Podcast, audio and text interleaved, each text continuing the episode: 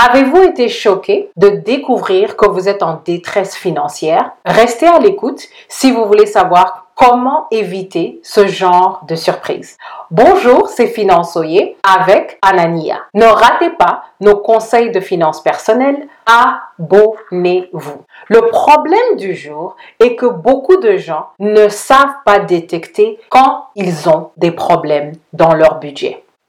En fait, c'est quelque chose de très facile. Il y a des blocs dans votre budget que vous pouvez rapidement scanner pour voir où est le problème. Un des blocs que tout le monde connaît, c'est le bloc des revenus. Ce bloc-là, vous devez le maximiser. C'est un chiffre très important parce que vos revenus sont le dénominateur de vos finances personnelles. Et en général, vous devez tout simplement activement gérer votre potentiel de carrière, que ce soit une carrière de salariat ou une carrière d'entrepreneuriat. Vous devez obtenir des compétences, maintenir vos compétences et augmenter vos compétences. Un autre bloc à examiner, c'est le bloc des dépenses. Vous devez en fait chercher toutes les dépenses qui ont atteint un pourcentage inacceptable. Si vous avez Internet, pas besoin d'acheter le package qui est le plus cher. Si vous n'avez pas besoin de tout ce qui est offert, vous pouvez appeler la compagnie et dire je veux le basic package. Si vous devez vous divertir, vous n'avez pas besoin de payer chaque fois.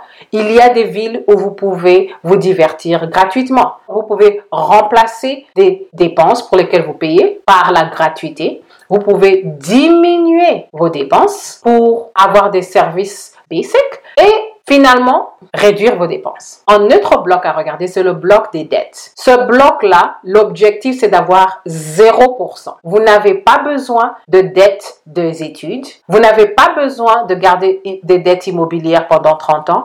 Vous n'avez définitivement pas besoin de dettes de voiture et vous n'avez pas besoin de dettes de consommation. La question du jour, quelles sont les choses les plus faciles à faire pour redresser un budget qui est devenu hors Un exemple que nous pouvons utiliser, c'est une histoire que j'ai entendue. Un garçon venait de graduer et c'était un Africain de l'Afrique de l'Ouest. Il venait de déménager dans un appartement de luxe. Dans ma tête, je me suis dit, un petit gamin de 20 ans qui ne gagne presque rien, c'est sûr que son loyer est au-dessus de 25%. Aux États-Unis, on dit souvent, votre logement doit coûter 25% ou moins. Donc, je n'arrivais pas à comprendre les ratios financiers de sa décision. Comment est-ce que tu peux à peine graduer et dépenser presque 50% de ton salaire pour vivre dans un appartement de luxe pour épater les filles? It didn't make sense. Ça n'avait aucun sens. Dès qu'il y a une crise, il perd son emploi, il n'a pas d'économie et il n'a pas de marge. Donc,